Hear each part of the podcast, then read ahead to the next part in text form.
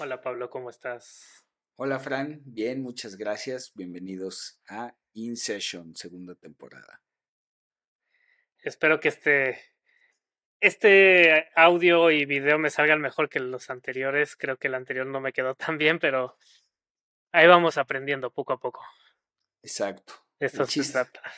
Sí, el chiste es seguirle, seguir, seguir haciendo el programa, seguir compartiendo de salud mental en general, salud mental para, para hombres, ¿no? También, este, y bueno, pues aquí estamos, Fran. ¿De qué vamos a hablar el día de hoy?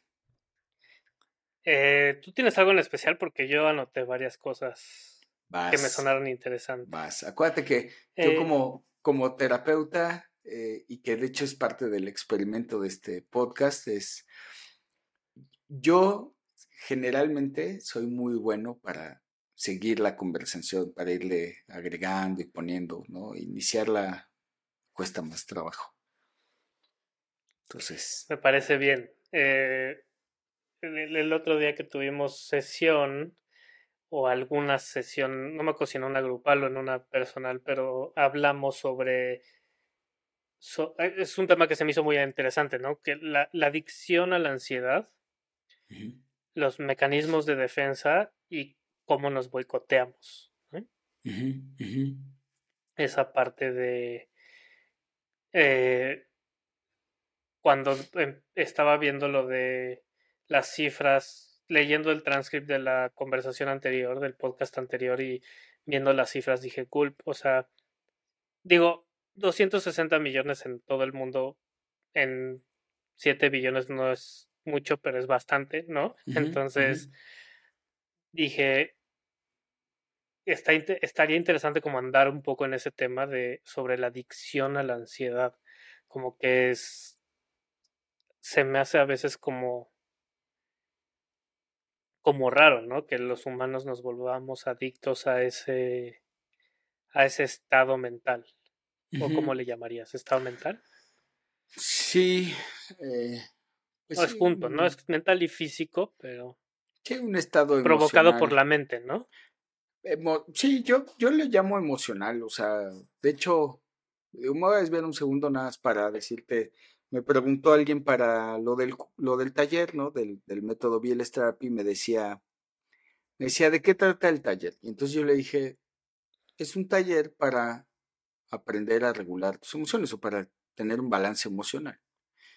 Y ya luego le dije más cosas técnicas y me decía, como no entiendo, ¿no? O sea, está muy técnico. Le dije, es que el taller va al estado emocional, porque la emoción engloba un montón de cosas, ¿no? Y lo que quieres es estar balanceado emocionalmente. Entonces, hablando aquí ahorita también es, es, es un estado emocional que implica todo el complejo que vendría a ser la mente, que depende quién analice la mente. Hay gente que la mente la toma solo como el pensamiento, el proceso cognitivo, y yo soy más de la idea que la mente es un estado que escapa solo del cerebro y que involucra todo, eh, todo lo que, lo que eh, se expande al cuerpo, ¿no? Que es mi pensamiento, mi, mi percepción del cuerpo y mis sensaciones, eh, o sea, mi sensación corporal y mi emoción, ¿no? O sea, la mente es todo un complejo que sale del cerebro, ¿no? O sea,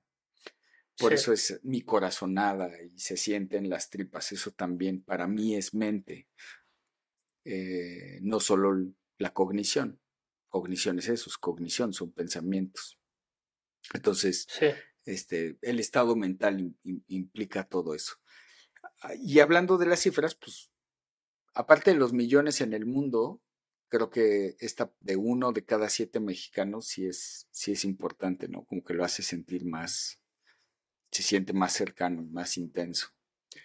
Este, entonces, e, este concepto de la adicción a las emociones perturbadoras, en este caso la ansiedad, lo dijo alguna doctora, es un, es un estudio que hizo una doctora, no me sé el nombre, se los investigo y, y si lo tenemos lo ponemos ahí en los comentarios yo no estoy tan de acuerdo con esa percepción, ¿no? Como un estado de adicción. Se toma así porque las emociones perturbadoras e intensas, cuando surgen, en algunas partes liberan dopamina, ¿no? Y entonces de ahí se viene esta parte que es adicción, que es una necesidad de, dopamina.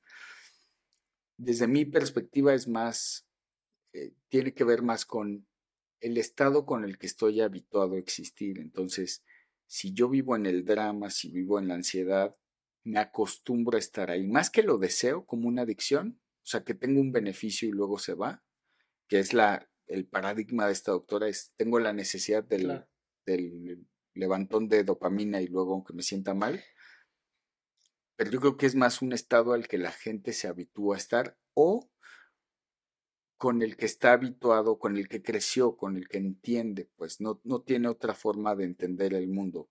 Ya voy a acabar, es, yo les digo, es, si tú estás habituado a comer arroz este, rojo, ¿no? Con sus verduras y eso, si llega alguien y te dice, es que ese tipo de arroz hace daño, el que te deberías de comer son dumplings, ¿no? Así, este arroz molido hecho masa, porque es más sano, igual tú entiendes que es más sano, pero es más fácil por donde vives y por lo que estás habituado a comer arroz rojo que comer dumplings todos los días, por ejemplo. Pero entonces esta parte de lo que a mí me sucedió, por ejemplo, de sales de ese estado constante de ansiedad, ¿no? Y de alguna manera estás consciente de que es, no era sano seguir ahí pero lo extrañas, entonces eso no, sería como... Yo no sé si lo extrañas, o sea, te preguntaría, ¿tú extrañas estar ansioso o tener un ataque de pánico? ¿Lo deseas? Ya no, pero al principio sí sentía yo como esta sensación súper rara en la O no sabes estar. O, que... o no sabes estar tranquilo. Porque eso es, por eso yo creo que es más de estar habituado, o sea, es es el ambiente el que conozco y estoy habituado. Entonces me salgo de ahí, me salgo de comer el, arroz rojo y los dumplings. Saben buenos, pero no. Como que todavía cuando me siento a comer, pues me quiero hacer un taquito de arroz con frijoles, ¿no? Y no me puedo hacer un taco de dumplings, me sabe muy raro. Versus él, y es, es bueno este, esta plática porque tú nos vas a dar más informaciones. En uno hay un ex, extrañar y desear, y en el otro es no me hallo, no sé cómo estar aquí. Entonces, sí podríamos pensar. En el nuevo lugar, ¿no? No me hallo en, este. y lo este otro, como ya es conocido, ¿no? Es fácil volver a él. Es fácil porque ya. Y, y se extraña, o sea, sí se extraña estar ahí porque es cómodo, pero no sé si es adictivo. O sea, yo me lo planteo, no estoy diciendo que yo tengo la verdad absoluta ni que... No, no, claro. ¿No? Yo me lo he planteado y digo, ¿será adictivo? A mí no me suena adictivo. Me suena de costumbre, de un lugar conocido y el otro desconocido. Y sí, de estar en tu... Aunque sea un lugar no sano de estar en esos estados de ansiedad constantes, finalmente se vuelve un poco como, ¿cómo se llama? La zona de confort, ¿no? Sí, o predecible. O sea, la zona de confort podemos decir que es negativa y positiva. O sea, puedes estar en una zona de confort negativa y una positiva, ¿no? O sea, sin darle una connotación negativa o positiva. también, eso es otro tema eh, cuestionable, ¿no? Que es como que siempre en medios escuchamos el sal de tu zona de confort, sal de tu zona de confort para que crezcas y tal. Y eso siempre, ese comentario siempre implica que la zona de confort es negativa o limitante o mala. Y yo me lo planteo y digo, ¿será? ¿No? Es. O sea, puede. Seguramente hay una zona de confort que es, que es confortable, que es buena y que no forzosamente alguien quiera más. Es. Ahí entra el cuento del pescador mexicano. ¿Te lo sabes? Sí. Te lo he contado. Es el que no sé, no lo recuerdo. A ver, el, recuérdanos. El, pescador mexicano es, está un pescador, ¿no? Se, va en la mañana, eh, pesca, no sé, dos, vamos a decir dos. ¿Qué, qué, peces serán eh, grandes que estén? No, grandes, grandes, que sean así, este, cazones. Bueno, no, no tengo ni idea. Dos peces grandes. Y ya se regresa, todo tranquilo, este, los empieza a cocinar y como le sobra, está, está echándose unas cervecitas, tocando la guitarra, le sobra y pasa un gringo y le dice, te invito de mi pescado, no sé qué. Entonces el gringo le dice, ¿y esto de dónde salió? No, pues de aquí, de, de la costa y tal.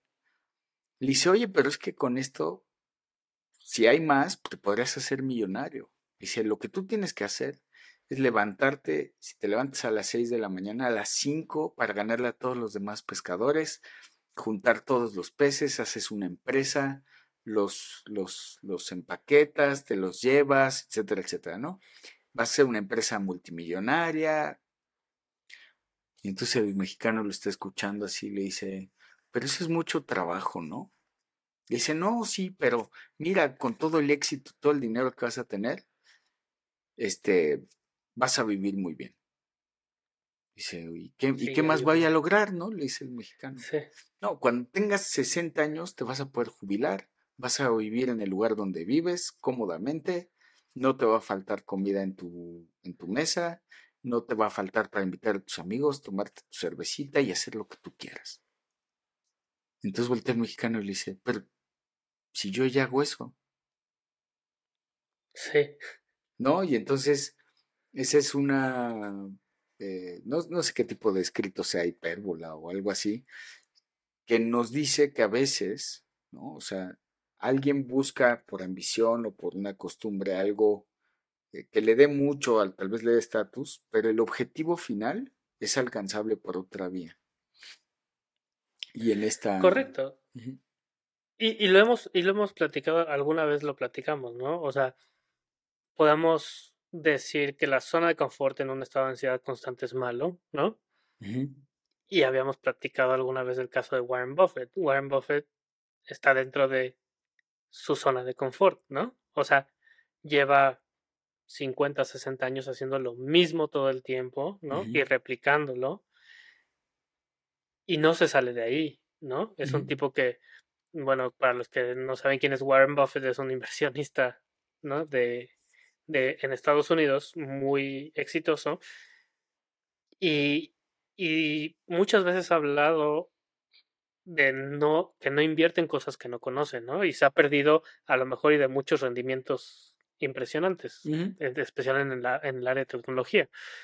Pero está súper interesante, no se sale de la zona de confort y puede ser exitoso en tu zona de confort y eso sería como un ejemplo, ¿no? Como lo del pescador, Claro, pues sí, es ya un buen estoy ejemplo. aquí, ¿no? Es un buen ejemplo porque siguiendo su metodología y sin salirse de su zona de confort, que es su metodología, él es el mejor inversor, inversor de la historia. Claro, Discutiblemente el mejor inversor de la- del mundo, ¿no? sí, Este es un buen ejemplo. Y, y bueno, pues no, no, no sé si es un estado adictivo. O sea, yo la realidad es que me cuesta, me cuesta meterlo en esa casilla. eh, a veces, como en esta plática, dudo así de, bueno, pues a lo mejor sí tiene una, un porcentaje o tal.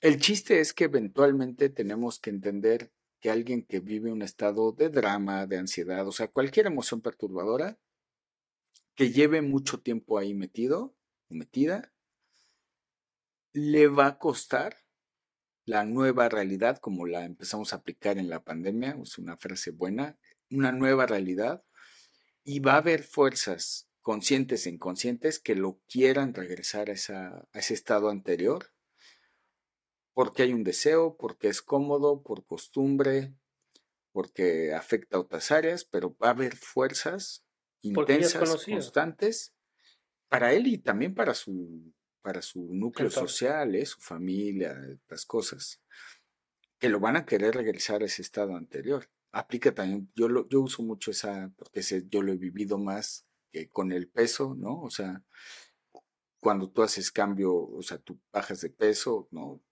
Llega un momento donde los otros te quieren regresar al estado anterior.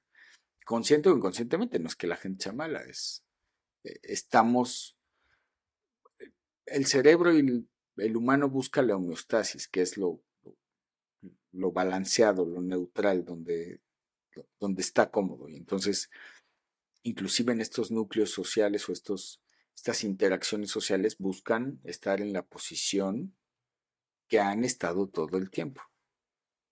Claro. Sí, a mí me pasó cuando dejé de tomar, ¿no? O sea, te avientan el típico comentario de eres más chistoso borracho, ¿no? es como, eso es como el que el entorno queriéndote jalar de regreso al. Claro, claro. A lo de antes, ¿no? Sí, porque voy a decirlo así, ¿eh? no digo que así lo fueras, no, no, no, no te conozco en esa instancia, pero es si tú eras el, el bufón de la borrachera y ya no lo eres, pues ahora le va a tocarse el bufón a otro. y ese otro, que antes se burlaba de ti, digo, perdón por decir esto, Fran, todo esto es mentira, es inventado, pero este, ese otro que antes se burlaba de ti, ahora es el que tiene que aguantar la burla de los demás. Y pues ese ya no está padre. Sí, sí, sí. Entonces quiero que regrese, eh, pues el, el, que era el bote de basura, el que era el, el receptor de todo eso. Claro. Sí, eso, eso está, está interesante. Y ahorita que lo estamos platicando, lo conecté con algo que leí alguna vez. Y, y creo que ya te lo había comentado. Es como. Mm, era algo por el tipo de.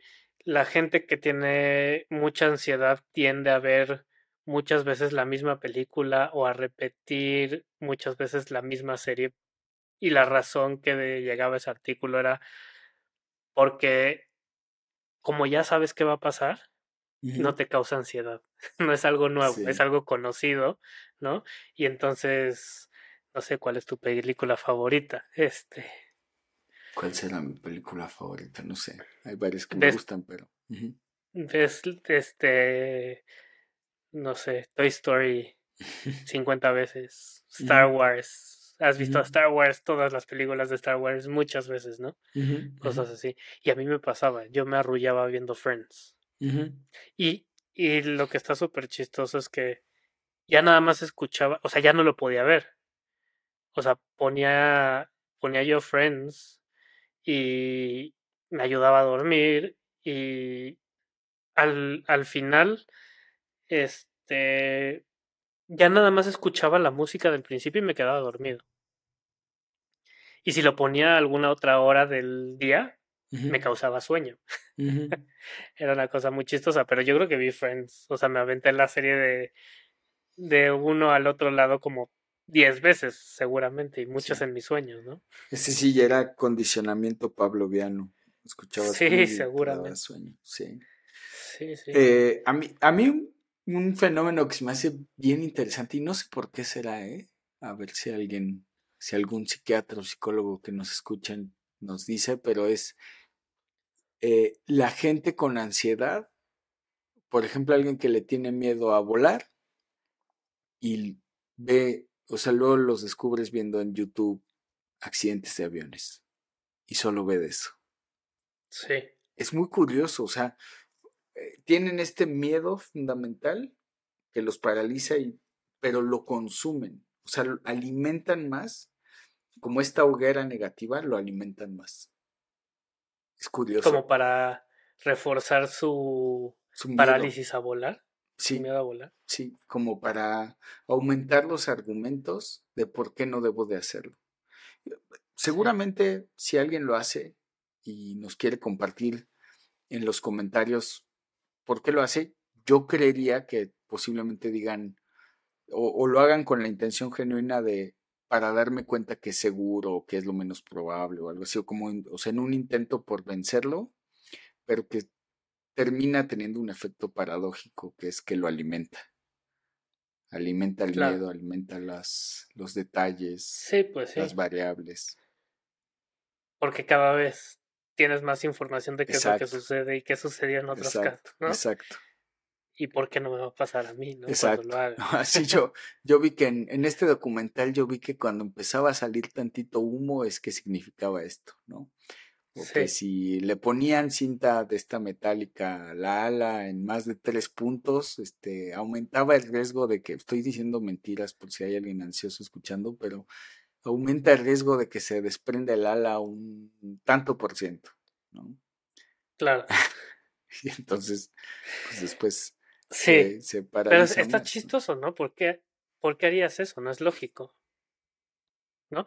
Eso, eso no, No entraría es- dentro de lo, de lo que, de la parte del boicot. No te estás boicoteando. O sea, conscientemente buscas eso pensando que te va a ayudar, pero tu subconsciente te está jugando chueco para reforzar esa idea de no volar. No sé.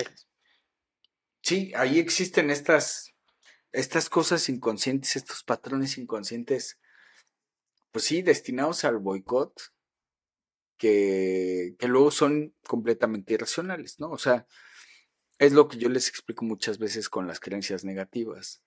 Eh, alguien que tiene la creencia negativa, no soy querible, porque sufrió en algún momento rechazo y tal, entonces piensa, o sea, su inconsciente piensa, no me voy a exponer socialmente para no volver a sufrir este daño. Entonces, como no me expongo socialmente, me quedo solo y como estoy solo, saco la conclusión que no soy querible. Y entonces, ¿qué Claro. hago? Pues me expongo todavía menos o pienso en otra genial idea para aislarme más y terminar reforzando la creencia que en primera instancia estoy queriendo evitar. Sí, O sea, sufrí un daño social, sentí que no me querían. sí. Entonces ya no me voy a exponer a más gente para no sentir que no me quieren. Pero como no me expongo a más gente, me aíslo, Siento que no me concluyo que no me quieren, por eso estoy solo. Y que tengo la razón. Exacto. Claro, Exacto, nadie así de, quiere. ve, tú dices, haz cuenta, tú doctor dices que, que no, que sí me quieren. Vivo solo, nadie me, nadie me habla, este, este, no salgo con nadie. Yo tengo la razón. ¿Pero no le hablas a alguien? Oye, pero has intentado salir y no sé qué. No, es que no puedo porque nadie me quiere. O qué tal que voy y se burlan y tal. No, sí, pero es que esto, ¿no? Es una creencia, es irracional. Tu Sí, sí. cerebro construyó esas creencias hace mucho tiempo y como no lo ves, no lo puedes cambiar. Esa es la... Pero también es como esta parte de lo que hablábamos de la ansiedad, ¿no? No solo, o sea, del el, el exponerte a una situación social, ¿no? O sea, como ya es conocido eso, ¿no? Ya sabes que nadie te quiere, no le hablas a nadie porque tú crees que nadie te quiere y eso ya es conocido. Y podríamos decir que el salir a una situación social te da dos opciones, ¿no? O te das cuenta que sí en realidad tienes la razón y nadie te quiere, o te das cuenta que estabas mal, ¿no? Ajá. Cualquiera de las dos, ¿no? Porque O, puede existir esa parte. de, de hecho, van a existir O que las nada dos. pasa, ni no te quieren ni sí te quieren. O las dos. O sea, va a haber quien me quiera y va a haber quien no me Y quiera, no porque me de quiera. hecho la vida es un espectro. Pero el ansioso, bueno, voy a decir el ansioso, ¿eh? Porque aquí este, Sí. estoy, te estoy señalando en, en buena intención. Es la gente que tiene ansiedad o trastornos de ansiedad tienden a ver la vida polarizada. Y una de las partes terapéuticas en, en cualquiera de sus sentidos es que empiecen a ver así de, sí, sí existen estos dos polos, pero en medio hay un espectro y generalmente la vida va combinada de los dos espectros. Tú te mueves entre eso y el balance en el, en el centro es lo que llamamos tranquilidad o paz. Sí, estoy de acuerdo. Yo an- Y yo creo que ese era alguno de, de los problemas. O sea, yo lo que est- estaba yendo con esa opción era como mentalmente no acciono el salir y darme cuenta de eso porque me da miedo de que la parte negativa sea la realidad y no veo esa parte de grises, ¿no? Y yo creo que eso me sucedió a mí, no con la parte social, pero me sucedió con la parte de la ansiedad, de no, o sea, como de repente te encuentras en un mundo con un montón de opciones. Cuando lo, justo lo que dijiste, ¿no? Toda mi vida, las, o lo que mayor recuerdo de mi vida eran cosas blanco y negro, ¿no? Como le llamas. eh, en, el, en los polos opuestos del espectro, como sí, yo le llamo, las cosas eran o blancas o negras, no, no había grises, no había colores, ¿no?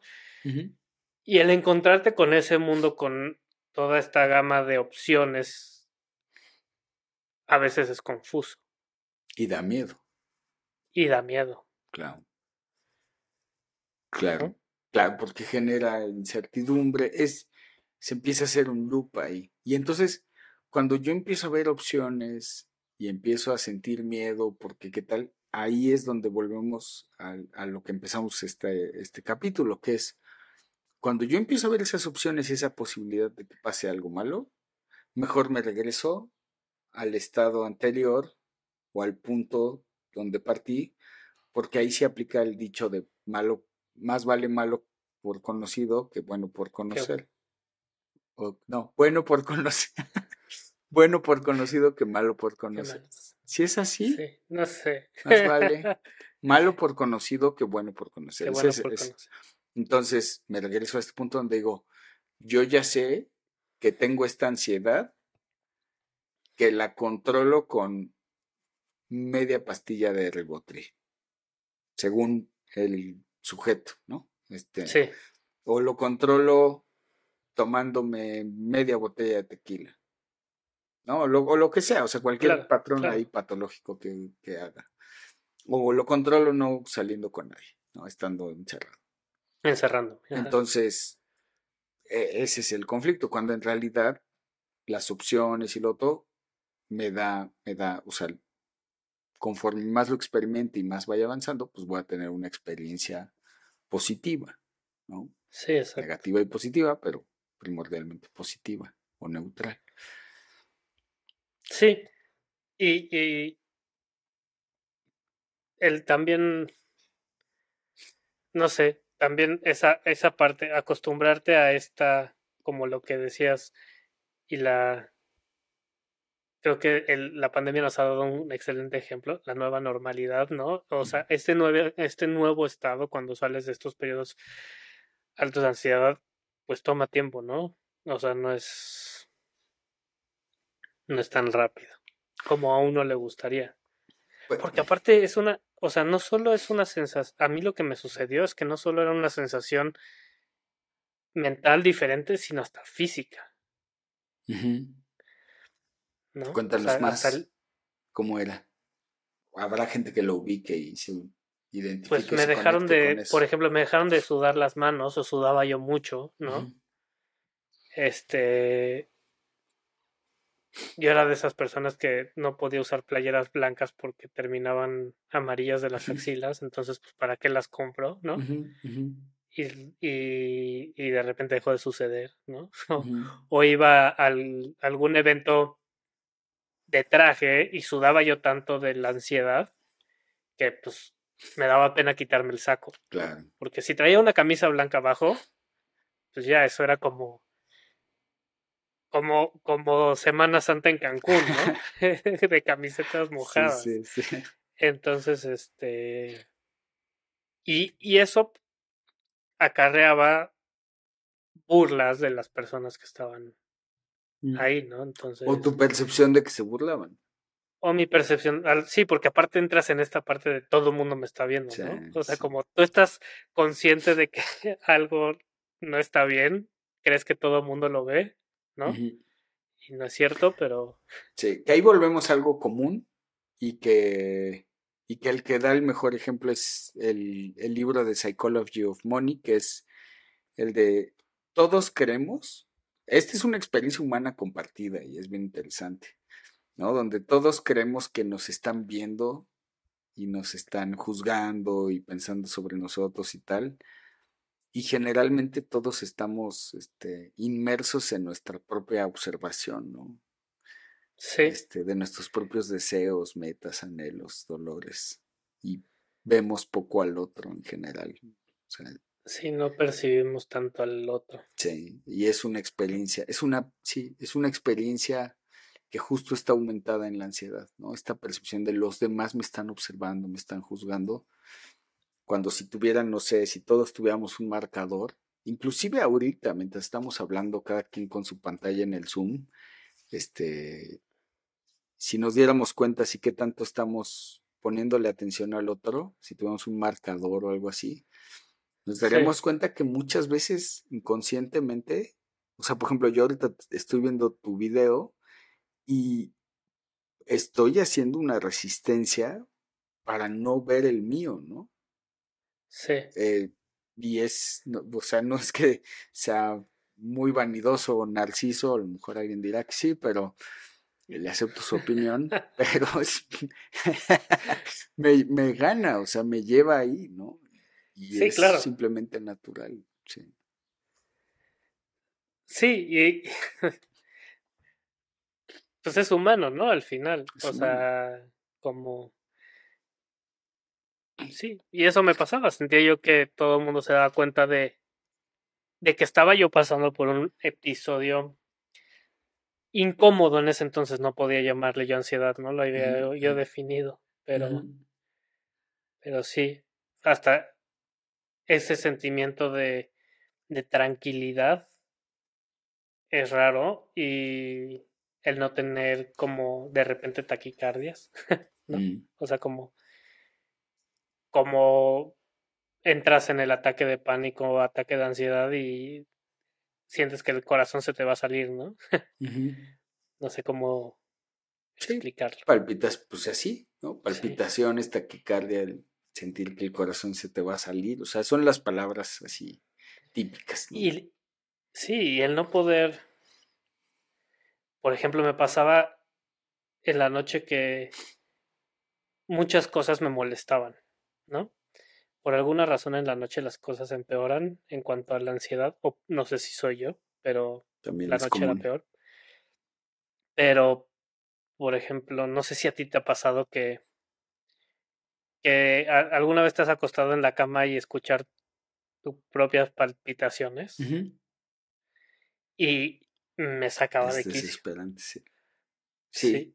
Cosa horrible como que hasta la yugular la siente y entonces empiezas a sentir la yugular y, y, no, o sea, no había, súper cansado queriendo dormir y no había manera, ¿no? Sí. Eh, esa es una experiencia común de la gente con ansiedad, eh, que es en las noches. Es curioso porque cuando todo se calma o está más tranquilo, puedes descansar y tal, pareciera justo, ¿no? Que esa calma, que esa tranquilidad, que ese silencio, el fenómeno que genera es que aumenta, aumenta la propia voz interna y, y la autoobservación, cosa que genera más ansiedad. Es, es ese fenómeno, tú te sabes, ese de la cámara de silencio, ¿no? Estas cámaras que, que son hiper silenciosas, o sea, al punto que son posiblemente lo estoy diciendo mal, pero así lo entendí, es que inclusive tienen decibeles negativos, o sea, eh, no solo no, no solo te aíslan del ambiente externo, pero te aíslan tanto que entonces tu oído empieza a solamente escuchar tus, tu, tu, tu ruido, tu movimiento interno, o sea, entonces la gente dice que, cuando metes a alguien de estas cámaras, no aguantan mucho tiempo, porque empiezan a escuchar sus, el flujo de la sangre y el latir del corazón, y que es tan desesperante. y es tan desesperante que la gente se tiene que salir inmediatamente porque siente, les dan un ataque de pánico. O sea, la descripción es, sienten que se van a volver locos y no pueden soportar la sensación porque tienen taquicardia, se sienten mal y los tienen que sacar. ¿No? Entonces, sí, ¿no? Así, ah, e, es, sí, a mí me pasaba eso, escuchaba yo. no, me volvía yo loco. Y, y, y, es de esas cosas que no sé si hay algún término en psiquiatría o así que una vez que te das cuenta no lo puedes dejar de ver. ¿No? Eh, sí. Si habrá algún término, eh, pero sí, es, eh, digamos, no sé si hay un término como tal, pero es, pasa mucho cuando le das un medicamento a alguien. Pasa mucho en psiquiatría cuando le das un medicamento a alguien. Como la gente tan, tan, tiene tanto miedo a los medicamentos, les das uno y entonces se vuelven hipervigilantes de sí mismos. Y entonces, haz de cuenta que si a lo mejor ya te dolía el estómago la semana anterior al medicamento, como ahora ya lo tienes y te das cuenta, ay, y me hizo esto, y me generó esto, y ahora estoy sintiendo esto, ¿no? Porque están observando demasiado, hipervigilantes de su estado interno. Sí, claro. Entonces, gente, gente con déficit de atención, por ejemplo, bueno, gente normal que les des un estimulante o que tomen un estimulante, llega un punto donde si te pasas de la dosis, te enfocas tanto que entonces a veces se pueden perder en sus pensamientos, o sea, hiperenfocarse en su propio pensamiento y genera un estado ansioso. Entonces, a mí me han tocado pacientes con déficit de atención que les doy el tratamiento y me dicen, me estoy poniendo ansioso y tal. Y les digo, oye, este, ¿no será que a veces te estás enfocando demasiado en tu pensamiento? Sí. Digo, ok, cuando te pase eso, mueve tu enfoque, o sea, ahora te puedes enfocar más tiempo, mueve tu enfoque a una tarea. Y entonces ya baja. Fluyes. Exacto. Eso generado por un estado químico, pero también le pasa a la gente con ansiedad. Sí, a mí alguna vez me pasó que compré una computadora y como por ahí de los tres meses vi un puntito negro que no, no prendía, ¿no? Y entonces a los tres meses de ver el puntito negro y, o sea, me quitaba la atención al nivel de a veces no poder trabajar, ¿no? O sea, y la llevé a la tienda y les dije, oye, hay un puntito aquí, ¿no? Y no lo veía, el güey no lo veía, entonces tuvo que llevar la computadora, tuvo que correr un programa, no sé qué, y me dijeron, es que está, o sea, son no sé cuántos puntitos, o sea, no, mm, ¿cómo es posible? Le dije, es que un día lo encontré y ya no lo puedo dejar de ver. Exacto. O sea, ya, ya valió. Y ya no puedo trabajar. Y me dijeron, toma, que hay una computadora nueva, ¿no? Claro, claro. Sí, pero sí, o sea, era Sí, ¿no? Y ya todo era un desastre en mi vida porque había un... Probablemente ahorita mi computadora tenga algunos puntitos muertos y ya no hay problema, ¿no? O sea... Claro, claro. O estaba viendo la tele y si la tele tenía así como, ya sabes, una manchita. ¿Quemado? Ajá, no, como que le pasaron el trapo, ¿no? Y no había ah, quedado bien. Me arruinaba la película, tenía que apagar la tele, limpiarlo, dejar la tele perfectamente bien para, claro. ¿no? Cosas así. Claro, claro. Pues sí, sí, es, es interesante. Entonces, eh, pues nos quedan unos cinco minutos, Fran. ¿Qué, qué, podemos concluir de este, este, este episodio? ¿Qué te gustaría hablar para, para cerrar? Pues que no queda claro si la ansiedad causa adicción o no, pero definitivamente como humanos estamos de alguna u otra manera, yo le llamaría programados a, a estar en un lugar familiar, sea positivo o negativo para nuestra salud mental. Yo. si es positivo está bien, pero si es negativo no, ¿no? Yo diría que yo diría que no genera ansiedad, digo que no genera adicción. O sea, yo creo que la, yo, yo la verdad sigo creyendo que la ansiedad no genera adicción. Eh, creo que así como yo pienso de la ansiedad, también hay muchas adicciones, ¿no? O, algún tipo de adicciones que más bien son costumbre, que más bien son costumbre, que más bien son la incomodidad de estar en un lugar diferente, de no, de no esperar, de no eh, entenderlo, comprenderlo, estar más tiempo, ¿no? Para finalmente acostumbrarse a este nuevo estado. Lo he visto, por ejemplo, un lugar donde se ve en adicciones es en, yo lo he visto con gente que fuma mota, ¿no? Por ejemplo, que teóricamente la mota no genera una adicción física, más bien psicológica, y esta adicción psicológica uno tendría que pensar es, pues ya está acostumbrado, ¿no? O sea, ya está acostumbrado a, me echo mi porreto antes de dormir, por ejemplo, ¿no? Y, y, no, yo lo he visto con el tabaco, por ejemplo, ¿no? O sea, en diferentes etapas de fumador que he tenido es, o sea, muchas veces uno lo vincula, pues ya con mi cafecito me tomo un café, perdón, ya con mi café me tomo, me echo un cigarrito, este, estoy contento, o sea, uno lo empieza a vincular estados de ánimo que uno, o sea, se acostumbra a hacer. O al terminar de comer, ¿no? Termino de comer y me echo mi cigarrito, ¿no? Exacto. Entonces, eh, no lo sé, ¿no? Yo no soy experto en adicciones, pero a mí me termina, o sea, yo siempre he estado en ese punto y, y creo que gente ansiosa cuando les hablas de esto y los empiezas a habituar a un nuevo estado, a una nueva realidad, terminan, terminan por, por acostumbrarse, o sea, por, por disfrutarlo, por, por entenderlo. Claro. Eh, creo que una gran lucha con la gente que tiene ansiedad es no solo salir del estado de ansiedad,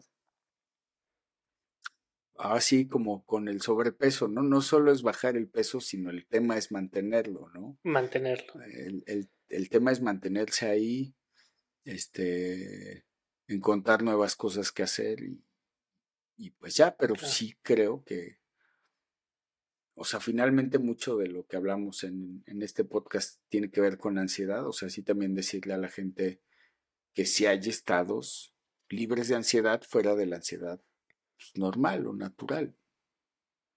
Sí, claro. Y que son disfrutables, ya que... No, y, y también cabe recalcar que es normal recaer y sucede, ¿no? O sea... Totalmente. Tampoco es el fin del mundo. Sí, ahí es donde entra esta parte de, del tener compasión, ¿no? O sea, de, de, tener compasión con uno mismo y decir, este, soy humano, llevo haz cuenta, tengo 30 años así versus un mes, seis meses, un año en este nuevo estado, es normal que regrese a ese anterior, pero puedo volver y cada vez se va haciendo más fácil, digamos. Este, y es comprenderlo. Y otra vez, ¿eh? te digo, yo uso mucho el término de, de, peso y eso porque es algo de lo que yo he sufrido, pero creo que también es algo que la gente ha vivido más y está más habituada es como el que está en una dieta o, cuidándose y entonces se come una rebanada de pastel y en vez de ser compasivo y decir, bueno, ya me la comí, ya la disfruté, ya, se, se, autocastiga y entonces termina comiéndose medio pastel o un pastel completo, ¿no? Este, como ya lo hice mal, ya caí y, entonces regresa en ese estado de malestar mucho tiempo. sí, exacto. Y no, el chiste es más ser compasivo que es humano el pues fallar a veces, ¿no? Pues regresar a estados anteriores, sí, que estás combatiendo. Eh, pues sí. Eh, bueno, pero también yo insistir en que a quienes nos escuchan, que nos dejen comentarios, su experiencia, si nos quieren contar su historia, ¿no? Este, contar su historia y que la leamos o que la compartamos aquí, que podamos yo dar algunos consejos, Fran dar algunos consejos o experiencias, ¿no? Este, nosotros encantados. Vi que ahora Spotify tiene una opción de, de poner algo, ¿no? Poner algún comentario o preguntas, creo. No sé si ya lo viste, Fran. No, no uso Spotify. Ah, no usas Spotify. bueno, en Spotify, si, si nos escuchas por Spotify, hay una nueva opción para hacer eso. Este, voy a abrir el podcast. Voy a abrir el último que acabamos de subir. Y viene un eh, QA, eh, preguntas y respuestas, que dice, ¿qué te pareció este episodio? Y si le pones contestar, te sale una, una advertencia. Ajá. Y entonces puedes, puedes textear un, algo, ¿no? Un comentario. Ah, buenísimo. Entonces, le voy a poner aquí, voy a usar esta respuesta para probar. Y entonces nos puedes dejar ahí un mensaje, eh, seguramente nos llegará y, y, lo podemos compartir aquí, te podemos escuchar y este espacio es para, pues para ayudarles, para dar información, para preguntarnos, para investigarnos. Si Fran o yo no sabemos algo, lo investigamos y y pues este espacio es para compartir. Entonces, déjenos ahí sus comentarios. Muchas gracias por acompañarnos en otro, otra sesión más de InSession. Segunda temporada. Muchas gracias. Segunda temporada. Bye, Pablo. Bye, bye, Fran. Que estés bien.